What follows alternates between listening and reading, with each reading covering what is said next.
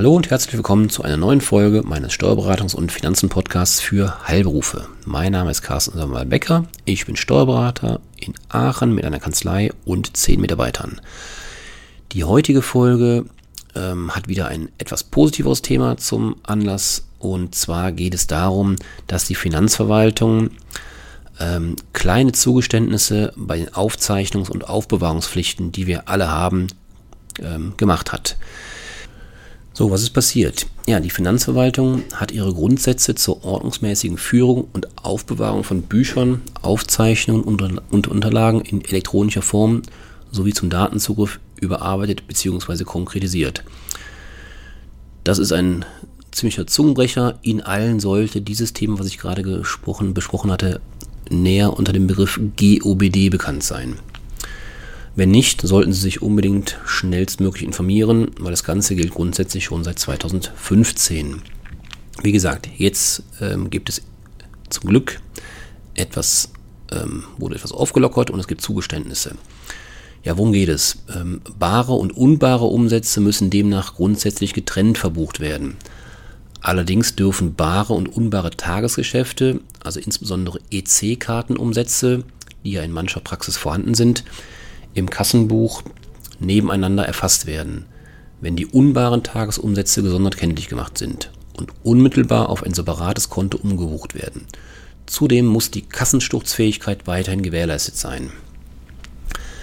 Im Rahmen der digitalen Betriebsprüfung dürfen die Finanzbeamten die Nutzung des Datenverarbeitungssystems verlangen, um Einsicht in die damit erstellten steuerlichen Daten zu erlangen Somit müssen nicht nur die Daten für die gesamte Dauer der zehnjährigen Aufbewahrungspflicht vorgehalten werden, sondern auch die Datenverarbeitungssysteme selbst. Hier gibt es jedoch inzwischen eine verkürzte Aufbewahrungsfrist. Steuerpflichtige müssen fünf Jahre nach dem Wechsel des Datenverarbeitungssystems nur noch einen Datenträger mit den gespeicherten Steuerunterlagen vorhalten. Dies gilt nicht, wenn vor Ablauf der Frist mit einer Betriebsprüfung begonnen wurde. Achtung, die Fünfjahresfrist beginnt erst mit Ablauf des Jahres des Wechsels. Das ist übrigens eine weit verbreitete Mehr äh, hinsichtlich dieser zehnjährigen Aufbewahrungspflicht. Die zehnjährige Aufbewahrungspflicht gibt es zwar natürlich in der Form, das Entscheidende ist allerdings, wann diese zehn Jahre zu laufen beginnen. Das kann gerne mal dann längst, äh, wenn man alles zusammen berücksichtigt, ähm, zu zwölf Jahren in der Regel sind sogar zwölf Jahre dann tatsächlich führen, weil entscheidend ist, wenn wir jetzt von den steuerrelevanten Unterlagen sprechen, in welchem Jahr Sie die entsprechende Steuererklärung des jeweiligen Jahres abgegeben haben. Wenn Sie die erst im nächsten bzw. übernächsten Jahr abgegeben haben, was ja aufgrund der Fristen möglich ist, beginnt dann eben erst auch die zehnjährige Aufbewahrungspflicht, sodass sich aus zehn Jahren schnell zwölf Jahren ergeben. Der andere Hinweis, ähm, den ich eben gebracht habe, ist das Thema Datenverarbeitungssystems. Also wir haben speziell in den letzten Monaten diverse Betriebsprüfungen von Arztpraxen begleitet, in denen die Finanzbeamten tatsächlich, das was sie früher nie gemacht haben, aber jetzt tatsächlich sich auch das System vor Ort in ihrer EDV angeguckt haben. Das heißt, die Finanzbeamten geben vor, verstehen zu wollen, wie der Prozess in ihrer Praxis von Leistungserbringung zu Abrechnung und zu Rechnung ähm, funktioniert. Also bitte darauf achten, das ist tatsächliche Praxis. Das ist schon, das ist keine Zukunftsthematik, das läuft so schon. Ja, zurück zum Thema. Rechnungen, Geschäftsbriefe und andere Buchungsbelege, die in Papierform empfangen wurden, dürfen elektronisch bildlich erfasst werden. Zulässig ist neben dem Scannen auch das Abfotografieren mit dem Smartphone, einem Multifunktionsgerät oder einer Scanstraße. Das dabei entstandene elektronische Dokument ist so aufzubewahren, dass die Wiedergabe mit dem Original bildlich übereinstimmt, wenn es lesbar gemacht wird. Die Papierdokumente dürfen danach vernichtet werden, soweit sie nicht nach außersteuerlichen und steuerlichen Vorschriften im Original aufzubewahren sind. Auch hier gilt nochmal ein Seiten, also ein, ein Hinweis. Ähm, Im Rahmen der GOBD muss jeder Unternehmer oder sollte jeder Unternehmer eine sogenannte Verfahrensdokumentation erstellen. In dieser Verfahrensdokumentation müssen Sie im Prinzip alle Vorgänge ähm, ja, niederschreiben, die steuerliche bzw. buchhalterische ähm, Relevanz haben. Das heißt, es gilt grundsätzlich das Prinzip, dass der Finanzbeamte wissen will, wie ist der Weg von Beleg zu Steuererklärung und umgekehrt.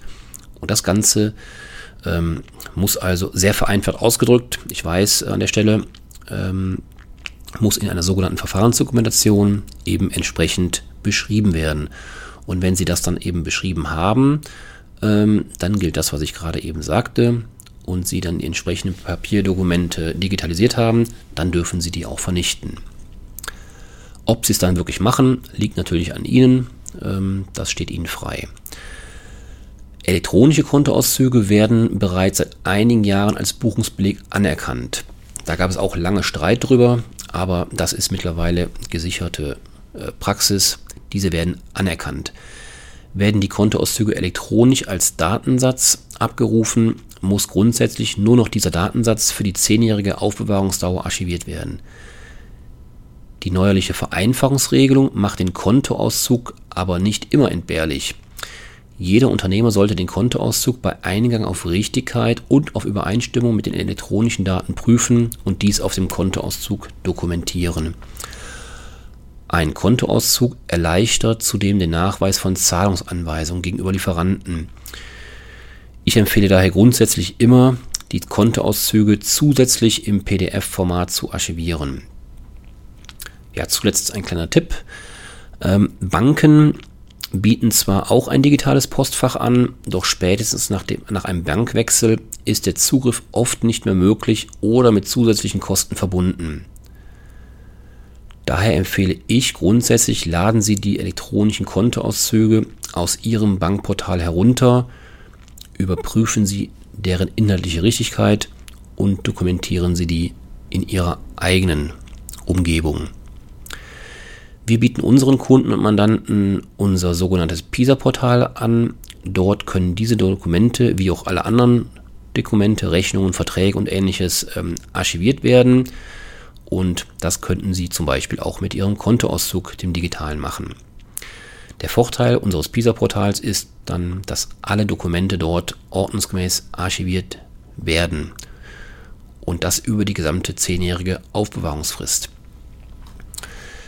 Ja, wenn Sie hierzu Fragen haben zu diesem Thema, eigentlich kein neues Thema, wie gesagt, das Ganze, die GOBD gelten schon einige Jahre jetzt. Allerdings wurden die aus meiner Erfahrung heraus in den bisherigen Betriebsprüfungen ähm, nicht weiter in den Mittelpunkt gerückt. Allerdings, das sagte ich eben schon, ähm, fangen die ersten Prüfer an, seit letztem Jahr können wir das beobachten, ähm, fangen die an, sich das System vor Ort anzugucken. Früher, wenn sie eine Betriebsprüfung hatten, ähm, haben sie den Prüfer zwar auch gesehen, dann ging es aber eher darum, dass er mal die Praxis ähm, ja, sich angucken wollte. Beispielsweise um zu gucken, welche Zeitschriften liegen, ähm, liegen im Empfang aus ähm, wie viele Bildschirme haben Sie? Haben Sie Kameras ähm, vor Ort, zum Beispiel bei Zahnärzten, die das, äh, ja, das Zahnbild abfotografieren wollten, den Kiefer etc.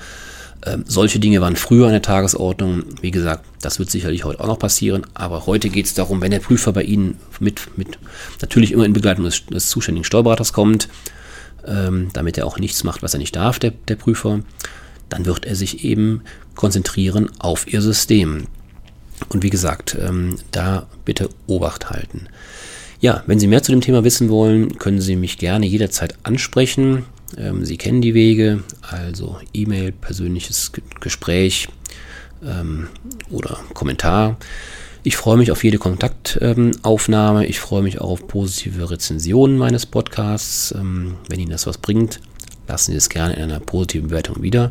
Ähm, und ich freue mich aufs nächste Mal. Macht es gut und bis dahin. Tschüss.